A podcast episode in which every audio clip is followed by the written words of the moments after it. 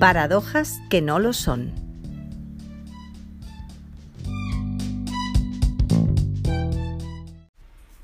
Toc, toc, toc, ¿se puede?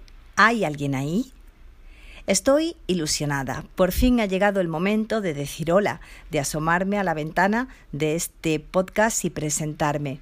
Uno se presenta constantemente y suele ser fácil, rutinario.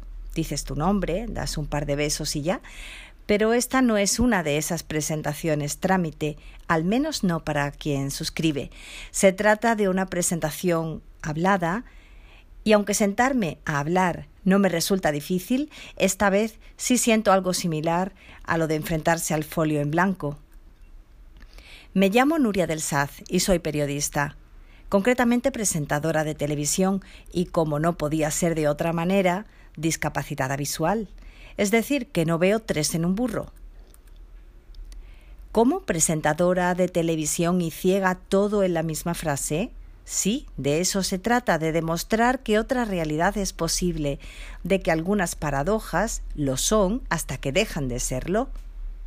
Y aludo a mi diversidad porque en este contexto me parecía lo más apropiado, dado que si estoy en este podcast es para hablaros sobre la discapacidad esa forma de ser distinto a la mayoría que dificulta, limita y nos hace la vida un pelín o un muchín más complicada que el resto, sobre todo porque esa vida exterior no suele estar pensada para la gente a la que le faltan las piernas, la vista o el oído, y para los que mantener un pensamiento rápido y fluido es una misión imposible en esta sociedad de ritmos trepidantes. Pero aparte de ser ciega y periodista, también soy mujer, por si a los menos espabilados se les había escapado. Estoy casada con un vidente y tenemos dos hijas que, que va a decir su madre, son el sueño de mi vida. Y con este tema de los hijos, aviso, tiendo a ser monotemática. No siempre he sido ciega. Nací sin discapacidad en Sevilla, ciudad donde resido, desde donde os hablo.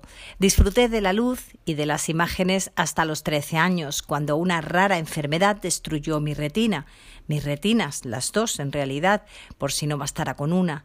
Los ojos son unos órganos sumamente empáticos, como les ocurre a muchos gemelos idénticos.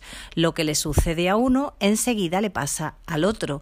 Y tuve que continuar con mi vida a ciegas, algo que no me pareció tan tremendo. Lo sentí más por mi familia, que un hijo se quede ciego a esa edad debe ser horrible.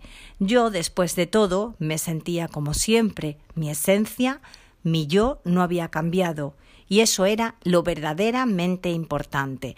No me pareció eh, una tragedia insensata, lo cierto es que lo viví con esa naturalidad y con la misma os lo cuento, como os iré contando en este espacio otros episodios y situaciones de mi experiencia vital como persona ciega.